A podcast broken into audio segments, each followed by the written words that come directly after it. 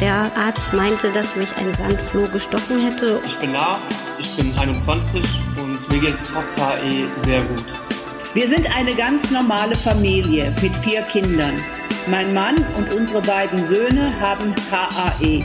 Ein normales Leben ist heute mit HAE und den derzeitigen Therapien sehr gut möglich. Herzlich willkommen zum Podcast Leben mit HAE. Wie Patienten und Patientinnen mit dieser seltenen Erkrankung, dem hereditären Angioödem, leben, das haben Sie mir in vorangegangenen Podcasts schon geschildert. Auch welche Ärzte-Odyssee Sie oftmals bis zur richtigen Diagnose hinter sich bringen mussten. Und natürlich auch, wie gut Sie beispielsweise mit einer Prophylaxe-Therapie heute leben können. Um die Therapieziele bei der Behandlung des HAE, aber auch um einen Blick in die Zukunft, gibt es vielleicht demnächst noch völlig neue Therapieansätze, geht es in unserem heutigen Podcast.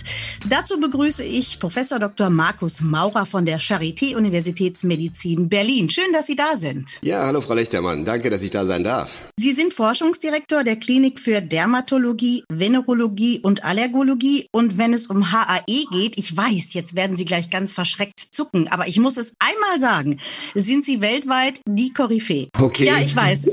Ich weiß, dass Sie da nur uh, sagen, aber es ist so. Und ich habe mich mal fleißig durch die Webseiten von der Charité geklickt. Die sind ja auch stellvertretender Leiter des Allergiezentrums, haben dann immer noch Zeit für Sprechstunden, unter anderem HAE. Sie haben über 400 Veröffentlichungen mal ebenso hingelegt, darunter auch 40 Bücher. Hat Ihr Tag 48 Stunden? Wie machen Sie das? Ich wollte, es wäre so, ja. Zwischendurch könnte ich mal einen 48-Stunden-Tag gebrauchen. Aber ich will auch sagen, das schafft keiner alleine. Wir sind ein tolles Team hier am Angiozem-Zentrum der Charité. Und es sind viele Schultern, auf die sich diese Arbeit verteilt, sowohl die Betreuung der Patienten als auch unsere Forschung. Und wenn man sich da noch weiter ein bisschen durchklickt, dann steht da nämlich bei Forschungsinteressen Professor Dr. Markus Maurer, Forschungsinteresse, hereditäres Angioödem. Wie kann man für eine solche seltene Erkrankung so ein Interesse auch entwickeln? Nun, das wächst über die Zeit. Ich bin ganz ursprünglich äh, ein Mastzell-Fan und habe mich wissenschaftlich immer mit dieser Zelle beschäftigt und die macht Angioödeme. Und dann bleibt es nicht aus, dass auch mal Patienten mit selteneren Formen nicht mastzellvermittelten Angioödemen kommen und nach Hilfe suchen. Und so haben wir über die Zeit ähm, ein großes Zentrum aufgebaut für diese Patienten. Und äh, es ist auf der einen Seite eine Herausforderung, weil es eine schwere Erkrankung ist, eine familiäre Erkrankung. Auf der anderen Seite macht es aber eine Riesenfreude zu sehen, dass man diesen Patienten helfen kann und dass es auch Möglichkeiten gibt, durch die Forschung die Betreuung und die Versorgung zu verbessern gute Therapien. Da gehört HAE ja nur zu den fünf Prozent, glaube ich, dieser seltenen Erkrankungen, die inzwischen so hervorragende Therapiemöglichkeiten bietet. Was sind denn die Therapieziele bei HAE? Nun, das hereditäre Angedem ist eine gefährliche Erkrankung, immer eine schwere Erkrankung, weil Patienten damit rechnen müssen, dass es zu Schwellungen kommt, die nicht nur in der Haut, sondern eben auch in den Atemwegen passieren. Das ist der Grund, warum wir sagen, wir brauchen für unsere Patienten mit HAE komplette Kontrolle. Und wie übersetzt sich das? Was bedeutet das? Das bedeutet, unsere Patienten sollen keine Schwellungen mehr haben. Sie sollen auch keine Angst davor haben, dass wieder Schwellungen auftreten. Wir wollen ihr Leben normal machen. Am besten würden sie vergessen, durch unsere Therapie, dass sie ein HAE haben. Und das können wir mit äh, den heutigen Therapien und denen, die im Moment in Entwicklung sind, auch schon ganz gut hinbekommen, bei den allermeisten Patienten. Haben sich damit die Therapieziele in den letzten Jahren wesentlich verändert? Ganz abstrakt gesehen nicht. Ne? Als Arzt versucht man immer das Beste für seine Patienten rauszuholen und ähm, das misst sich aber ein bisschen dann an dem, was möglich ist mit den Therapien, die man hat. Und so war es bis vor wenigen Jahren eben noch oberstes Ziel, Patienten mit hereditärem Angioedem aus der Rettungsstelle zu halten, sie nicht in die Notaufnahme gehen lassen zu müssen, sie am Leben zu halten, sie aus dem Krankenhaus zu halten. Das hat sich grundlegend verändert, denn wir wollen heute nicht mehr die Attacke, die Schwellung behandeln, sondern die Erkrankung und damit den Attacken, den Schwellungen vorbeugen. Patienten schützen davor, dass sie krank werden. Fangen wir doch mal von vorne an. Wenn eine Patientin, ein Patient zu Ihnen kommt, vielleicht in Ihre Sprechstunde, Sie gemeinsam überlegen, ähm, welche Therapieziele in Frage kommen können, welche Rolle spielt denn da der Patient bei der Festlegung der Ziele? Der Patient, die Patientin sind der wichtigste Player, wenn es um die Therapieentscheidung geht. Sehen Sie, wir haben aus dem Englischen übernommen das Shared Decision Making. Das heißt, nicht wir sagen den Patienten, wie sie behandeln sondern, sollen, sondern wir legen gemeinsam fest. Und deswegen sind diese Gespräche mit HAE-Patienten einerseits spannend, aber auch ähm, äh, ja anspruchsvoll, was die Zeit betrifft. Wir nehmen immer den Partner mit dazu, schauen, dass wir alle Aspekte beleuchten und versuchen zu spiegeln. Wenn Patienten uns also zurückspiegeln, was ihre eigenen Ziele und Erwartungen sind, dann geht das in die Therapieentscheidung mit ein. Wir legen zusammen die Therapie fest und wir schauen auch gemeinsam, wie wir die Therapie optimieren können im weiteren Verlauf. Jetzt haben Sie ein ausführliches Gespräch geführt mit der Patientin, mit dem Patienten. Jetzt wird ein Therapieziel festgelegt. Das heißt, Sie haben das sozusagen dann im Kopf. Genau so ist es. Und wir kommunizieren das auch. Wir sagen unseren Patienten, was wir wollen. Und das heißt, mal auf Deutsch, wir wollen, dass Sie keine Attacken mehr haben und wir geben auch nicht auf, ehe wir das geschafft haben. Wenn Sie, liebe Patientin, mit äh, einer teilweisen Kontrolle zufrieden sind, werden wir Sie nicht zwingen dazu, zu Komplettkontrolle zu kommen. Aber unser Ziel ist es, Sie komplett zu schützen und wir werden so lange daran arbeiten, bis wir dieses Ziel erreicht haben. Gibt es denn noch andere Faktoren, die die Festlegung dieser Therapieziele beeinflussen können? Oh ja, recht viele. Schauen Sie, Patienten mit HAE haben zum Teil Trigger. Sie müssen also große Rücksicht darauf nehmen, was sie im Leben tun und das äh, beeinträchtigt sie. Menschen, die wegen ihrer Erkrankung nicht mehr reisen, äh, ihre Hobbys aufgeben, keinen Sport mehr machen. Überlegen Sie mal, das ist äh, äh, ganz wichtig für das Leben der Patienten. Ähm, Patienten, die an Konsequenzen ihrer Erkrankung leiden, die traurig werden, depressiv, Angststörungen entwickeln. All das spielt eine Rolle, wenn wir sagen, wie wollen wir diese Erkrankung behandeln? Es spielt auch eine Rolle für Patienten, die aus einer familiären Situation kommen, und das sind ja die meisten, nicht die einzigen in der Familie, sondern sie haben ihre Mama erlebt, ihre Oma erlebt, sie erleben ihre Schwester oder auch ihre Kinder und das beeinträchtigt, beeinflusst natürlich, wie Patienten mit der Erkrankung umgehen und welche Ziele sie selbst für sich und ihre Therapie haben. Das wollte ich eigentlich gerade fragen. Stimmen denn die Therapieziele der HAE-Patientinnen und Patienten mit den ärztlichen überein meistens? Meistens. Nicht immer, aber meistens. Und das ist wichtig, weil wir den Patienten zuhören wollen und müssen. Denn es bringt gar nichts, wenn ich ein Ziel habe, dass der Patient nicht heilt.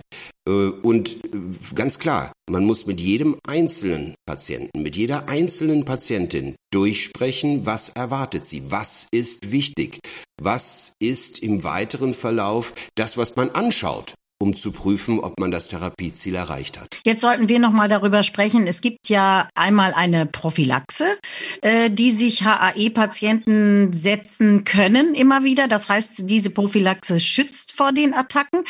Aber äh, ist das immer so? Also ist das auch in besonderen Situationen so, wenn man zum Beispiel einen Arzttermin hat, einen Zahnarzttermin hat? Das sind ja so Stresssituationen. Ja, ganz generell ist es so, dass eine gute Prophylaxe auch dann schützen muss, wenn ein solcher Trigger da ist. Das heißt, sie soll nicht nur ähm, äh, dann funktionieren, wenn man im Bett liegt und äh, ganz entspannt im Urlaub ist. Nein, sie muss auch dann funktionieren, wenn Stress da ist. Also Zahnextraktion äh, oder auch anderer Stress, Terminstress äh, oder auch Sport.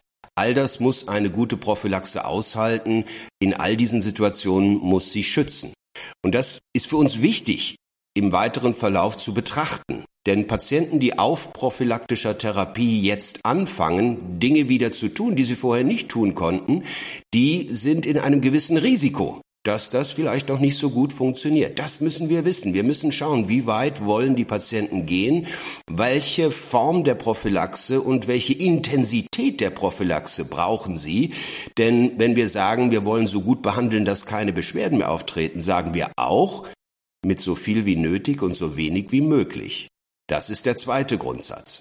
Also wenn ich jetzt Patientin bei Ihnen wäre, dann würde ich sagen, ja, ich möchte so beschwerdefrei wie möglich irgendwie leben. Das hieße dann aber, dass ja eigentlich dann nur eine Prophylaxe in Frage kommt, oder? Genauso sehen wir das. Wir können mit der ähm, On-Demand-Therapie nennen wir das, also die Behandlung der einzelnen Attacke, können wir die Erkrankung nicht kontrollieren. Wir können die Attacke stoppen, ja, aber wir können nicht die Erkrankung kontrollieren. Prophylaxe ist derzeit der einzige Weg, das Therapieziel zu erreichen. Komplette Kontrolle, ein normales Leben, keine Schwellungen mehr. Warum entscheiden sich dann Patienten, wenn ich das mal nachfragen darf, Patientinnen dafür zu sagen, nee, das möchte ich vielleicht doch nicht machen. Ich möchte nur bei Bedarf sozusagen, dass bei so einer Attacke, dass mir da geholfen wird. Uh, da gibt es viele Gründe. Manche Patienten wollen nicht äh, regelmäßig therapieren.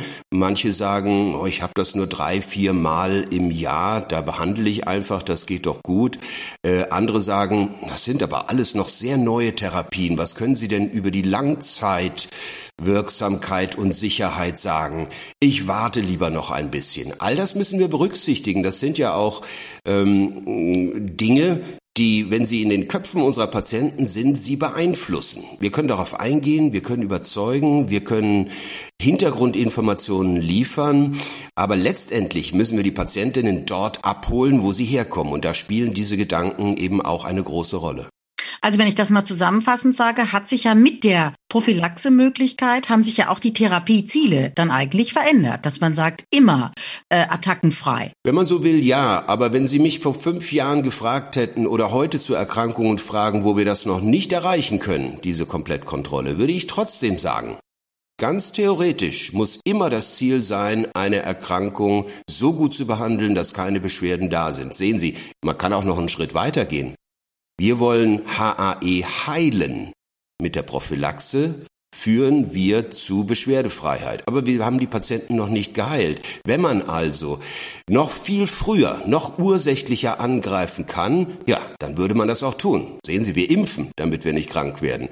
Wäre schön, wenn wir eine Impfung hätten, die HAE verhindern würden. Wäre schön, wenn wir eine heilende Therapie hätten. Jetzt forschen Sie, Sie sind Wissenschaftler und ähm, dann dürfen wir mit Ihnen mal so einen Blick in die Zukunft werfen. Wird das irgendwann möglich sein? Woran arbeiten Sie konkret? Nun, es gibt zwei große Richtungen, in der die Forschung im Moment unterwegs ist. Das eine ist, wie können wir das, was wir jetzt schon haben, so gut einsetzen, dass wir möglichst vielen Patienten so gut wie möglich helfen können. Das zielt ab auf, wie kann man das messen? Wie kann man das optimieren? Wie kann man das meiste rausholen aus den Therapiemöglichkeiten, die wir haben? Das spannendere Feld ist, wie kriegen wir das noch besser hin in Zukunft? Mit welchen Therapien können wir noch besser schützen oder sogar heilen? Und da ähm, sind Anstrengungen unterwegs, die gehen äh, in Richtung Gentherapie. Das ist ja eine genetische Erkrankung. Wie kann man die Ursache abstellen?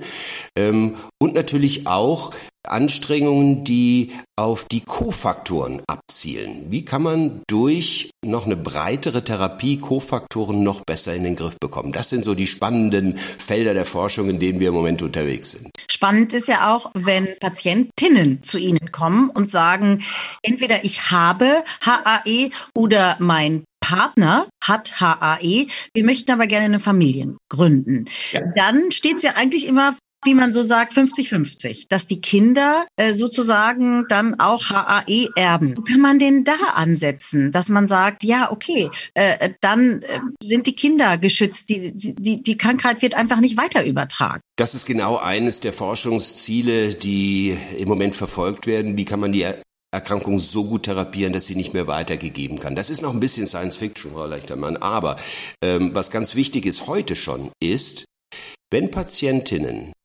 ihre Therapie nutzen und beschwerdefrei sind, dann ist die Entscheidung Kinderwunsch ja, nein eine ganz andere, als wenn sie eine unkontrollierte Therapie haben. Sehen Sie, früher haben Frauen mit HAE oft keine Kinder haben wollen, weil sie das ihren Kindern ersparen wollten, äh, was sie selber durchgemacht haben.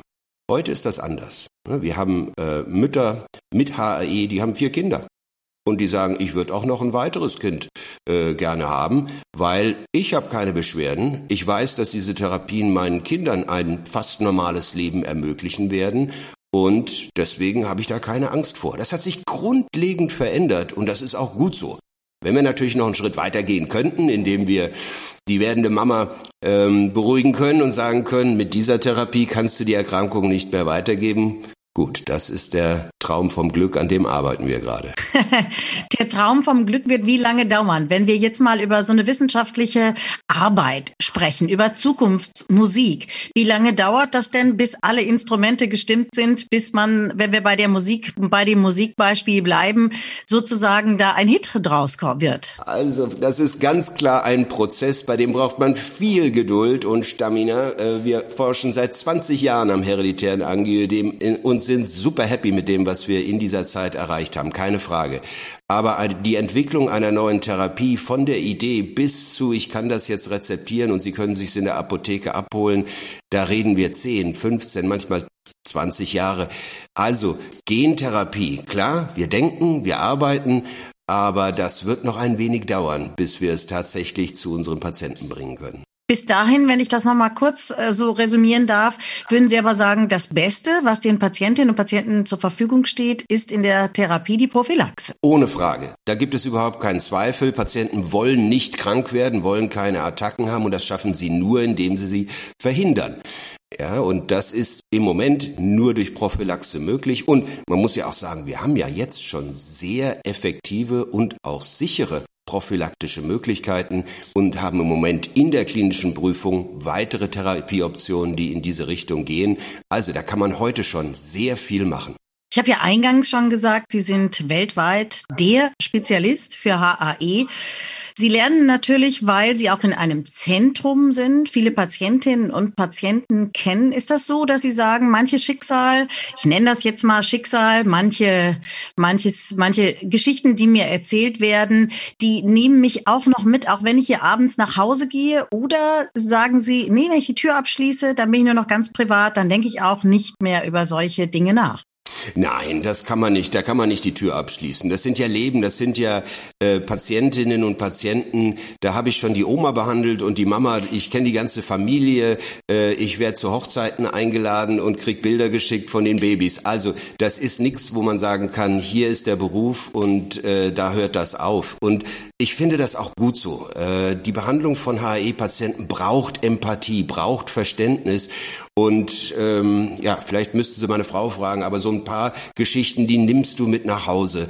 Ja, eine, eine gerade letzte Woche ähm, eine eine junge Mama, der ich immer wieder gesagt habe, lass gucken, ob dein Kind die Erkrankung hat. Und sie wollte und wollte nicht, hat das vor sich hergeschoben, weil sie Angst hatte vor der Diagnose. Und dann hat sie es gemacht und das Kind war negativ und Sie können sich nicht vorstellen, die hat mich angerufen, die hat geweint am Telefon. Na klar, erzählt man das auch zu Hause. Das sind ja auch für den Therapeuten Glücksmomente, wenn man es geschafft hat, die Patienten in eine bessere Situation zu bringen.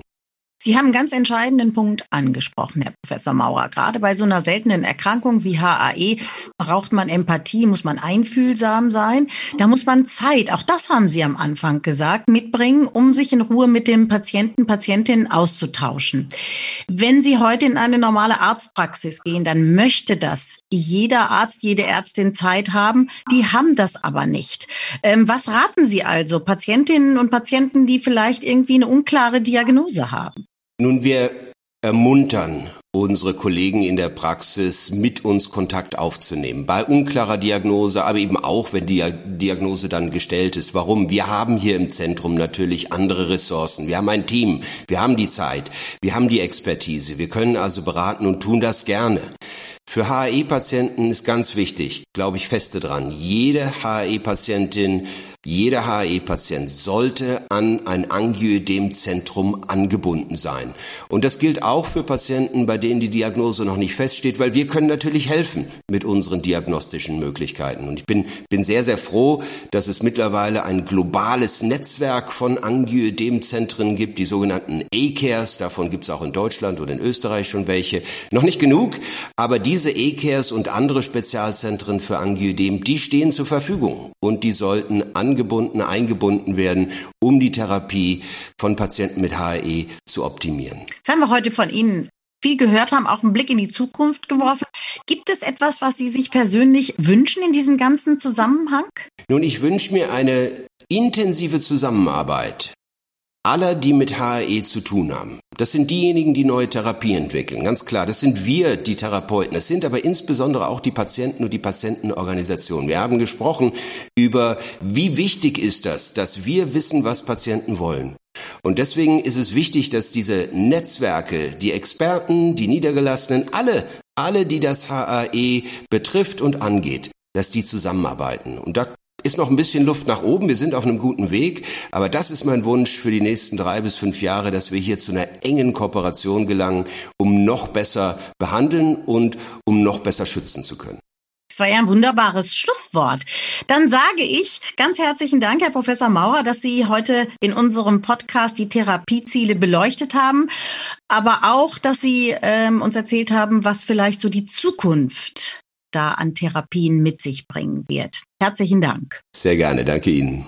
Auf der Website Leben mit HAE gibt es weitere Informationen, zum Beispiel auch eine Symptomcheckliste, auch eine Liste mit verschiedenen Anlaufstellen, darunter auch natürlich die Klinik für Dermatologie, Venerologie und Allergologie der Charité Universitätsmedizin in Berlin. Denn, und Herr Professor Maurer hat schon gesagt, wenn man an HAE erkrankt ist, können am besten Ärzte und Zentren mit einer großen HAE-Erfahrung weiterhelfen. Danke fürs Zuhören und ich sage jetzt Tschüss, bis zum nächsten Podcast.